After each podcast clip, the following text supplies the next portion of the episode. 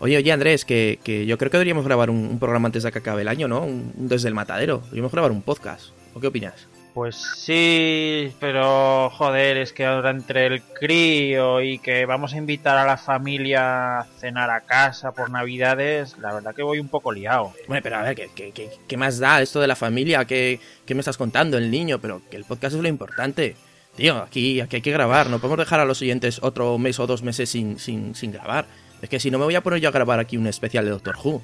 Pero es que, oye, que ya, además ya están acostumbrados a que grabemos cada cierto tiempo, la verdad que no, no creo que lo noten mucho. Y lo del Doctor Who, la verdad que, que no. que sí, que sí, que, que tú, tú déjame a mí, tú déjame a mí, que yo, yo me pongo aquí a investigar y te preparo un monográfico de Doctor Who. Que ya grabaste uno hace un tiempo, coño, que no. Que, que sí, que sí, que tú déjame, ya verás, que, que voy a hacer uno súper chulo de algo que, que, no hemos tratado hasta ahora. Que no, joder, Jaime, que, que no. Sí, que sí, que me dejes. Venga, vale, Jaime, haz lo que te salga de los co...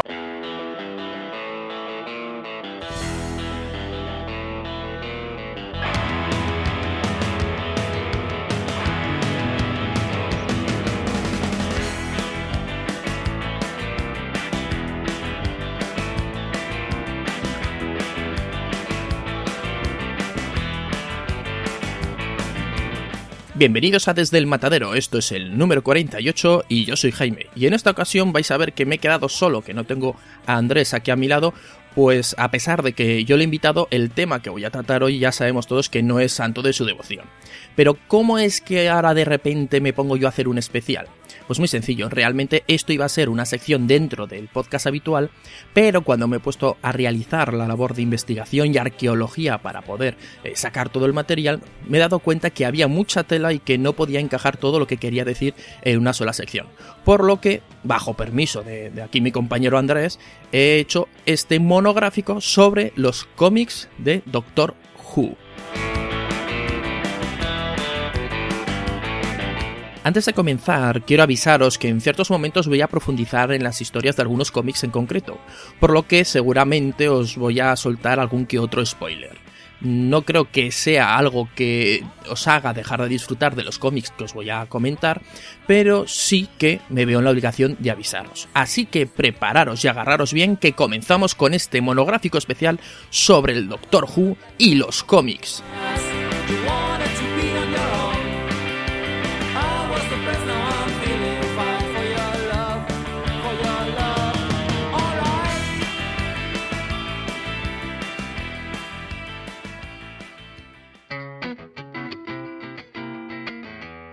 Para comprender mejor este monográfico, lo ideal es que nos montemos en la TARDIS y viajemos en el tiempo a través de las décadas hasta llegar a mediados del siglo XX, concretamente al origen de todo, es decir, a la década de los 60.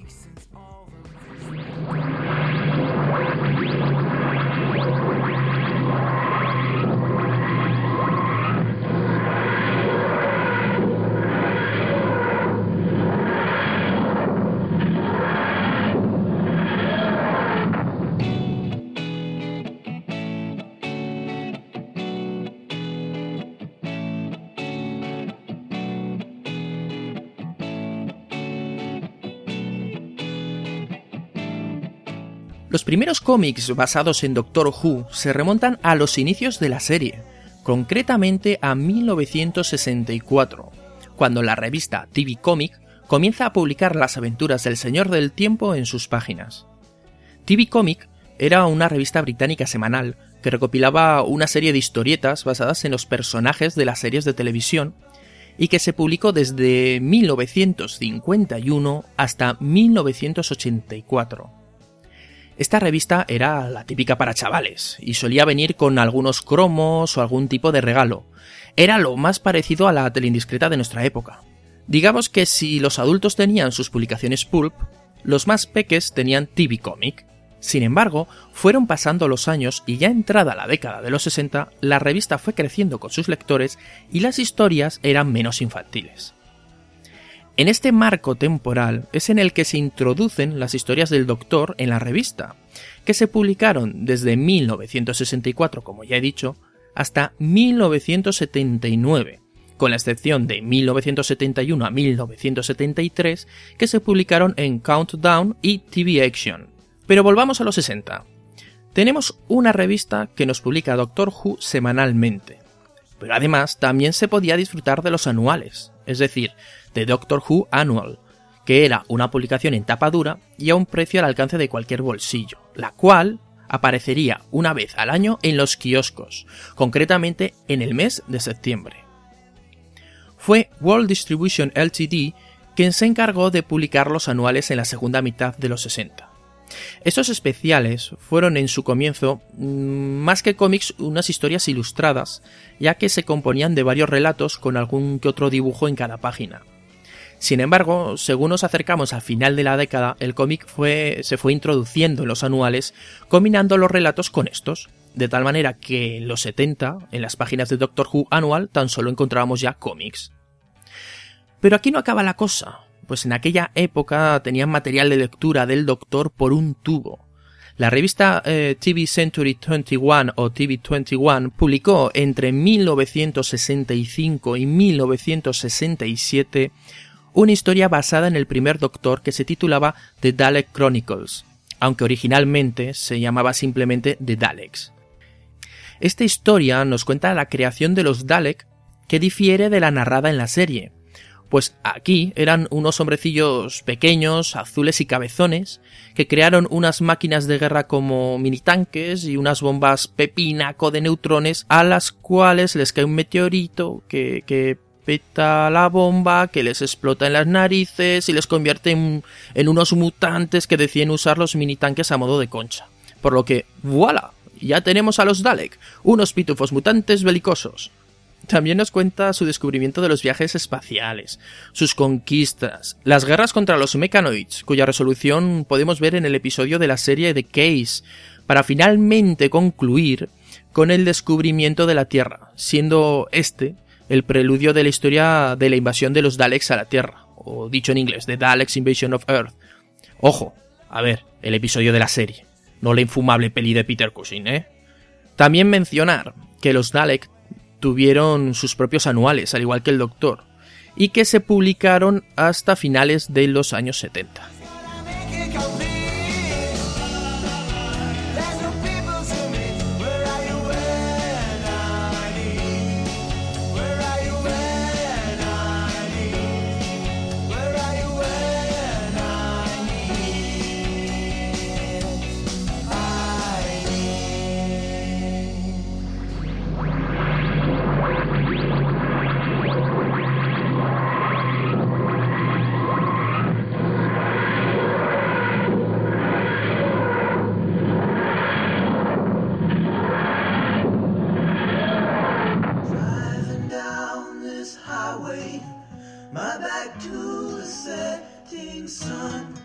Entramos pues ya de lleno en los años 70, época en la que, como ya he comentado, la publicación de las aventuras del Doctor pasan de la revista TV Comic a Countdown TV Action, por lo que nos encontramos con que las historias del tercer Doctor están divididas entre esas dos publicaciones, aunque tan solo hubo que esperar unos dos años para que volvieran de nuevo a las páginas de TV Comic.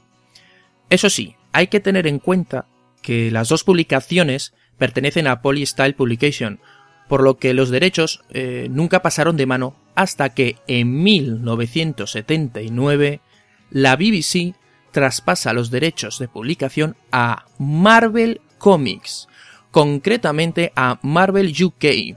Sí, señores, Marvel comenzó a publicar Doctor Who a principio de 1979, contándonos las aventuras y desventuras del cuarto Doctor, Doctor que cerró la época Polystyle con unos eh, cómics que poco más que eran unas reimpresiones de las ya contadas historias del, del segundo y tercer Doctor, pero esta vez teniendo como protagonista al cuarto, lo que hace un poco complicado pues ubicarlos dentro de la cronología de esta editorial. Así pues, y con la publicación de Doctor Who por parte de Marvel, comienza una influencia del estilo del cómic americano. Hasta ahora, los cómics de Doctor Who eran tiras de prensa publicadas en una revista, con historias muy cortas de unas 7 u 8 páginas que según pasaron los años se fueron convirtiendo en relatos que podían abarcar dos o tres números de la revista. Normalmente comenzaban con el doctor metido ya en el ajo en las primeras viñetas, y como siempre, tras pasar una dificultad que podía parecer que le hiciera fracasar, acaba salvando el día. Vamos, que si habéis eh, leído The Spirit es un formato muy similar. Es más, yo diría que era como, como las historias de la revista TVO o otras publicaciones similares españolas, habiendo algunas que rozan el ridículo y otras con una calidad asombrosa.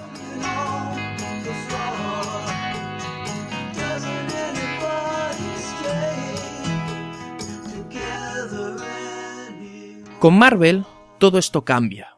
El estilo del dibujo y la narración es completamente diferente. Ya no son tiras cómicas británicas, ahora estamos hablando de comic book americano. A partir de ahora, Doctor Who no se va a publicar dentro de una revista con otras historietas de otras series. No. A partir de este momento nace Doctor Who Weekly, una revista semanal publicada por Marvel y cuya temática única y exclusivamente es la serie de televisión. Esta revista cambiará de nombre varias veces a lo largo de los años, por lo que en 1980, cuando su frecuencia semanal se convirtiera en mensual en el número 44, pasaría a ser simplemente Doctor Who, cambiando de título de nuevo en el número 66 a Doctor Who Motley y en el 85 a The Official Doctor Who Magazine.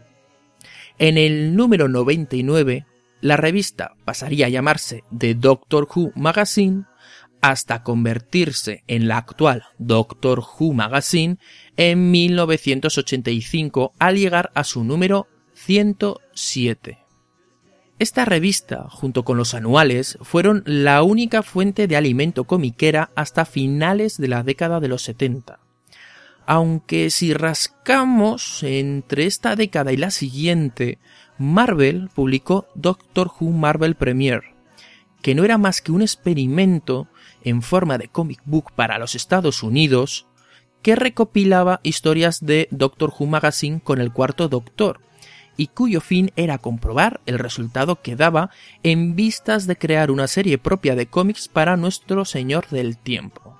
Las historias eran ligeramente diferentes a las originales, se cambiaron las portadas, se le puso color y en ellas participaron autores como Dave Gibson.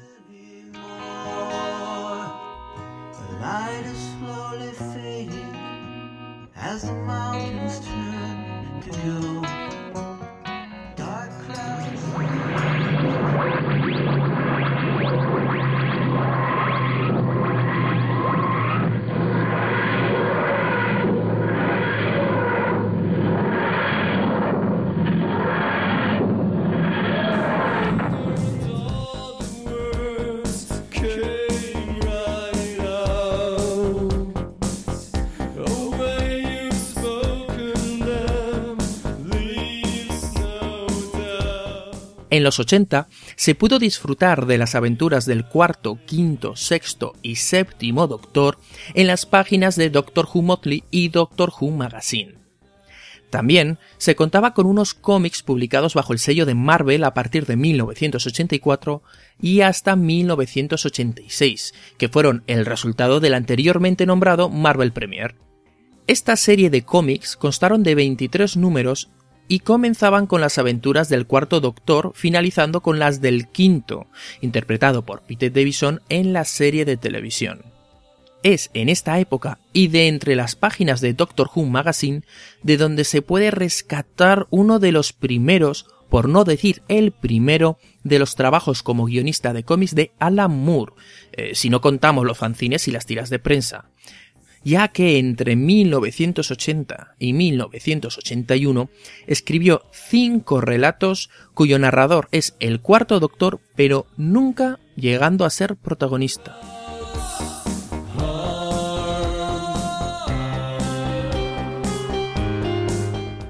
El primero de ellos es Black Legacy, Legado Oscuro, protagonizado por los Cybermen que llegan al planeta Goth donde sus habitantes han sido totalmente exterminados, por lo que no se les ocurre mejor idea que la de saquear todo el armamento que puedan. Lo que no saben es que entre los regalitos que encuentran está el dispositivo Apocalipsis, creado por los Death Smith, y con un hombre así es que no puede traer nada bueno. La segunda de las historias, Business as Usual, negocios de costumbre, nos cuenta la historia de un espía industrial llamado Max Fisher que se topa con la inteligencia Nesteme y los Autons. Es un relato sencillito y que más bien aporta poco. Y ahora, a mi ver, viene lo interesante, ya que los tres relatos restantes van unidos entre sí.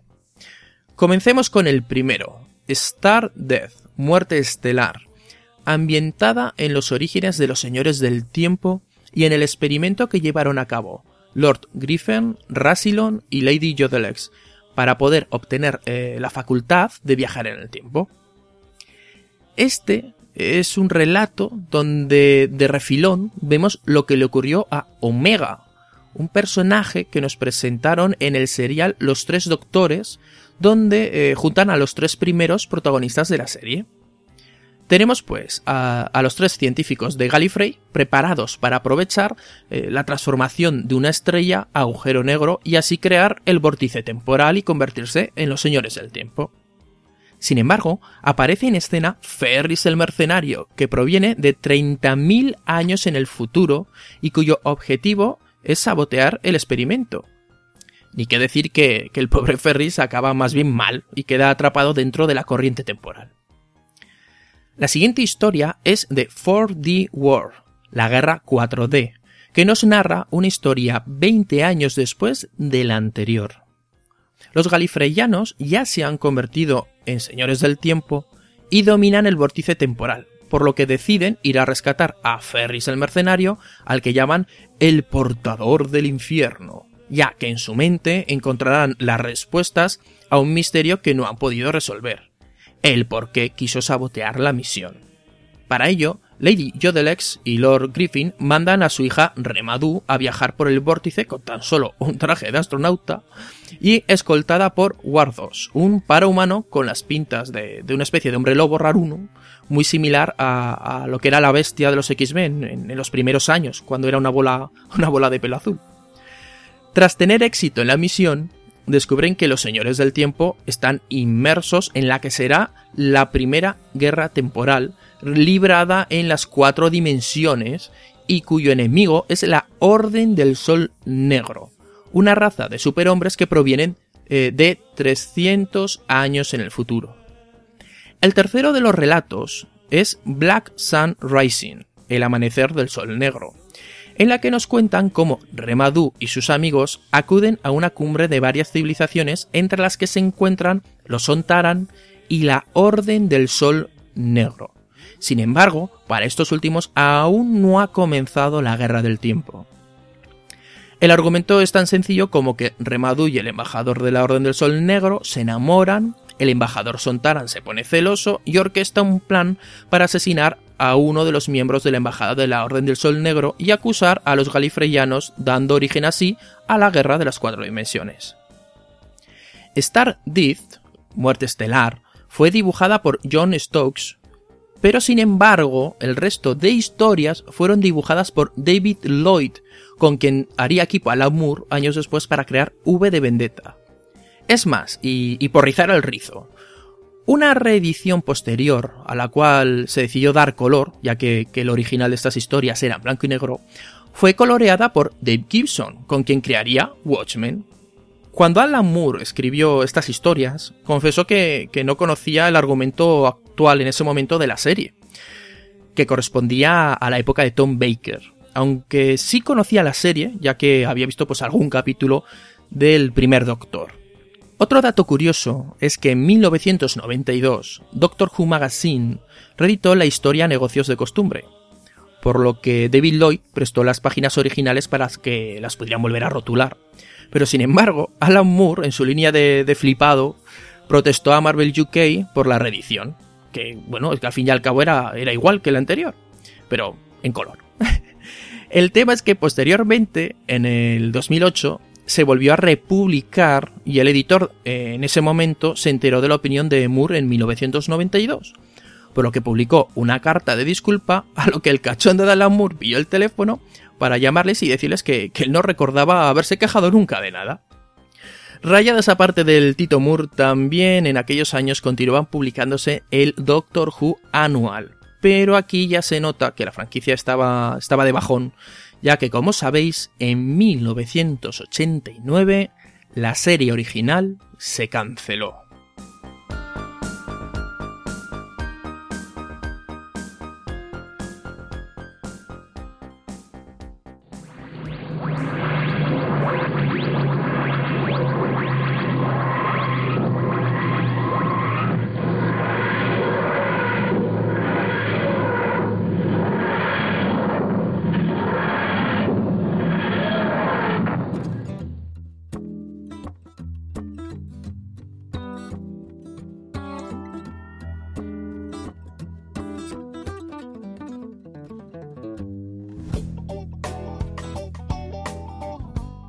Sin embargo, los cómics sobrevivieron a la serie y en los 90 se continuaron contando las historias de los siete primeros doctores en las páginas de Doctor Who Annual y Doctor Who Magazine, pasando esta última de manos de Marvel a manos de Panini en 1995. Llegamos pues a 1996, fecha del estreno de la película de Doctor Who, la que nos presenta al octavo Doctor, por lo que las aventuras de los cómics, novelas y radioseriales pasaron a ser protagonizadas por este. También hay que tener en cuenta una revista que publicó Marvel UK a partir de 1992 llamada Doctor Who Classic Comics, la cual recopilaba los cómics de TV Comic Countdown y TV Action pero al fin y al cabo no eran más que historias ya contadas. Como veis, la década de los 90 contaba con una escasez de material del Doctor, ya que al no existir la serie original, todo el material que podía generar se iba agotando poco a poco. Pero la cosa iba a cambiar con el cambio de siglo.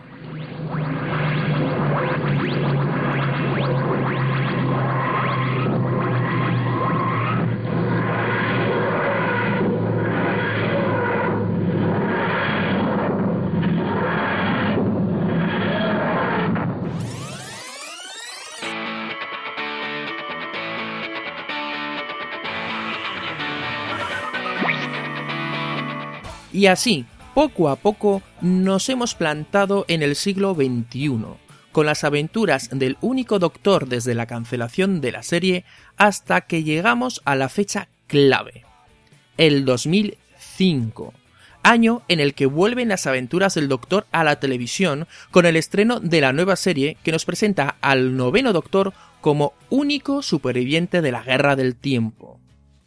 Con el resurgir de la serie televisiva aparece nuevo material y nuevas publicaciones, como por ejemplo Doctor Who Adventures, una publicación semanal para niños muy pequeños, juegos de cartas, libros, novelas, merchandising, pero aquí lo que nos interesa son los cómics, así que dejamos todo lo demás para otro episodio. Es en esta época en la que Panini publica una serie de novelas gráficas similares a las que ya publicó en su momento Marvel UK o Doctor Who Magazine, las cuales recopilan historias antiguas ya publicadas del Doctor. Bien, nos encontramos en la época actual. ¿Y qué nos podemos encontrar? Pues principalmente dos grandes publicaciones. Como no, la Doctor Who Magazine, que sigue su andadura siendo el récord Guinness de revista más longeva dedicada a una serie de televisión, y que actualmente está publicando Panini, y los cómics publicados por IDW. En el 2007, en la Comic Con de San Diego, IDW anunció que pretendía publicar unos cómics basados en la nueva serie, comenzando con las aventuras del décimo Doctor y Martha Jones. Pero la cosa no se quedó ahí, pues también se dedicaron a reeditar, a modo de remake, las aventuras del Doctor de Dave Gibson, así como otras de los primeros Doctores en una serie titulada Doctor Who Classics. Es decir, tenemos eh, la serie regular del Doctor por un lado y la serie regular del Doctor clásico de turno por el otro. ¿Y ya está? Pues no, señores, porque no solo de series regulares viven los fans sino que también IDW ha publicado one-shots y miniseries limitadas, entre las que se encuentran The Forgotten, una de mis favoritas. Esta es una serie limitada compuesta de seis números y que nos presenta a un décimo doctor amnésico que va recordando mediante flashback aventuras de anteriores encarnaciones. O también podemos leer The Whispering Gallery, escrita por el matrimonio compuesto por John Reption y Leah Moore, hija de Alan Moore, siendo este el primero de los one-shots que comprenden The Time Machination y Autopia. Entre las series limitadas también hay que destacar Agent Provocateur con el décimo Doctor y Martha Jones, a Fairly Tale Life, que es algo así como una vida de cuento de hadas, con el décimo primer Doctor y Amy Pond, y el reciente y mega freaky crossover entre Star Trek The Next Generation y Doctor Who, titulado Assimilation, donde los Borg y los Cybermen hacen migas y se dedican a invadir mundos. Así pues, y recapitulando, tenemos la serie regular del Doctor actual, que va por su tercer volumen, el primero protagonizado por el décimo Doctor y el segundo y tercero protagonizados por el Doctor que encarna el actor Matt Smith, es decir, el de ahora. Por otro lado, tenemos la reedición de las aventuras de los primeros Doctores en Doctor Who Classic Series, que va ya por su cuarto volumen. Doctor Who Classic que recopila los Marvel Premier, el Doctor Who Classic Omnibus, que recoge las novelas gráficas, los one-shots, las series limitadas, y todo esto, como ya he dicho, publicado por el sello IDW, por lo que es la mejor opción para comenzar a leer Doctor Who actualmente. Pero, ¿cómo podemos conseguir todo este material? Pues tenéis dos opciones.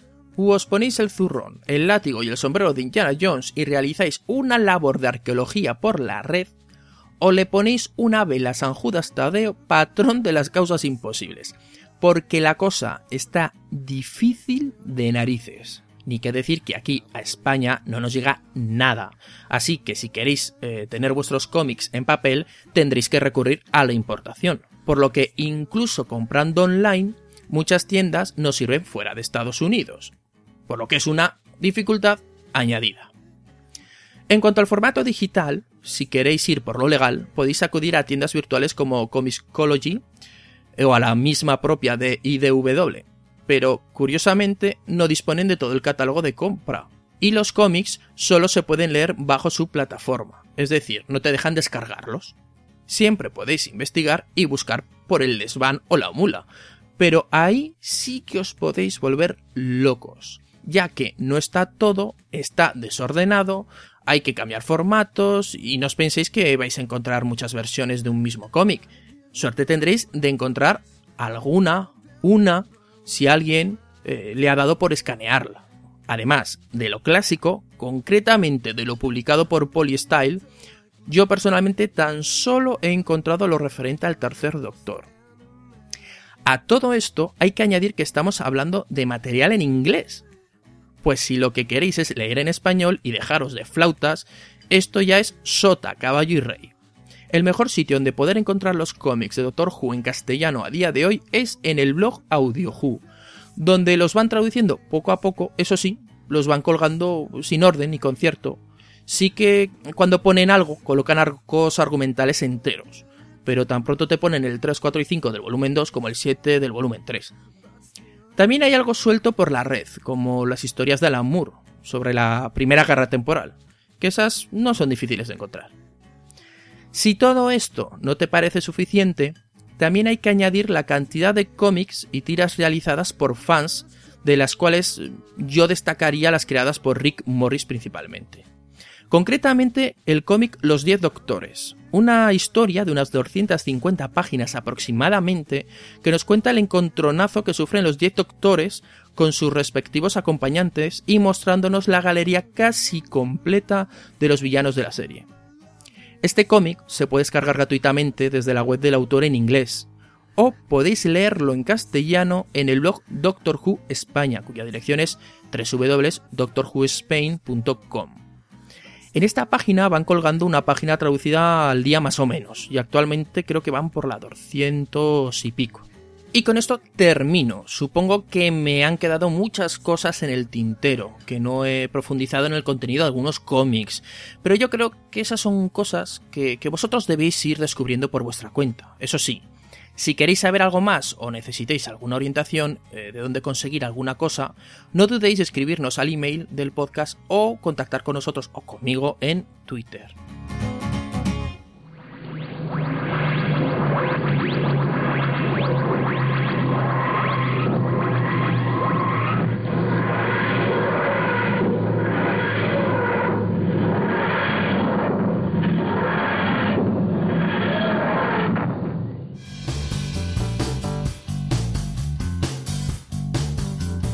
Nuestro viaje con la TARDIS a través de más de cuatro décadas ya ha finalizado. Espero que lo hayáis disfrutado tanto como yo en preparar este episodio. Os animo a que me mandéis eh, emails o que nos mandéis emails, eh, twitters, comentarios en el blog, lo que queráis, sobre qué os ha parecido o sobre si creéis que me he dejado alguna cosa que sí que debería haber nombrado. Igualmente yo he hecho una labor de arqueología investigando entre varias webs en inglés, el material que yo disponía de Doctor Who, pero estoy convencido que muchas, muchas cosas se me han quedado colgadas. Me despido pues de vosotros. Os emplazo a la próxima entrega de Desde el Matadero en la que supongo yo que volveremos con el ritmo habitual. Así que hasta la próxima amigos.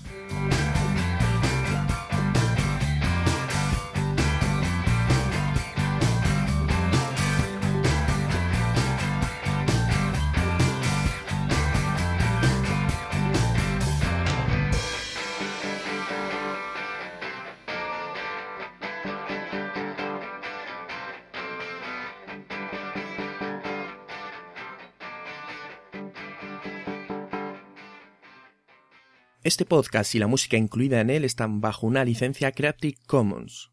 Para más información o contactar con nosotros visita desde elmatadero.blogspot.com.